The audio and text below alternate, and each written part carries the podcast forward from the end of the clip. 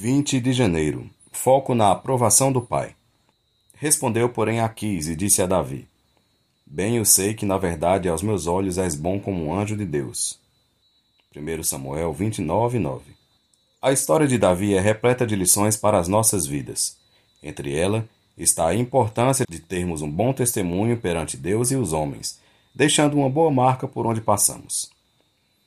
Em 1 Samuel 29, Davi foi apresentado por Aquis aos príncipes filisteus com todas as credenciais possíveis, já que havia um reconhecimento de Aquis pelos seus serviços prestados enquanto esteve em seu arraial.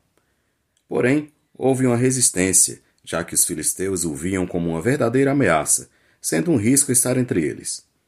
O testemunho de Davi também contava com várias batalhas vencidas, então o histórico de guerreiro do Senhor causava temor entre eles. Aquis, então, reforça Davi o seu sentimento sobre ele, baseado na vivência que tiveram. No versículo 9, ele diz que bem o sei que na verdade aos meus olhos és bom como um anjo de Deus. Você já deve ter vivido algo assim. Por mais que saiba das qualidades, sempre há alguém que tenta te excluir e não reconhecer o seu valor.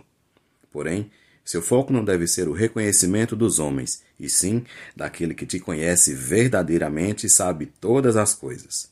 A partir dele virá toda a provisão e a aprovação que você realmente precisa, como foi com Davi.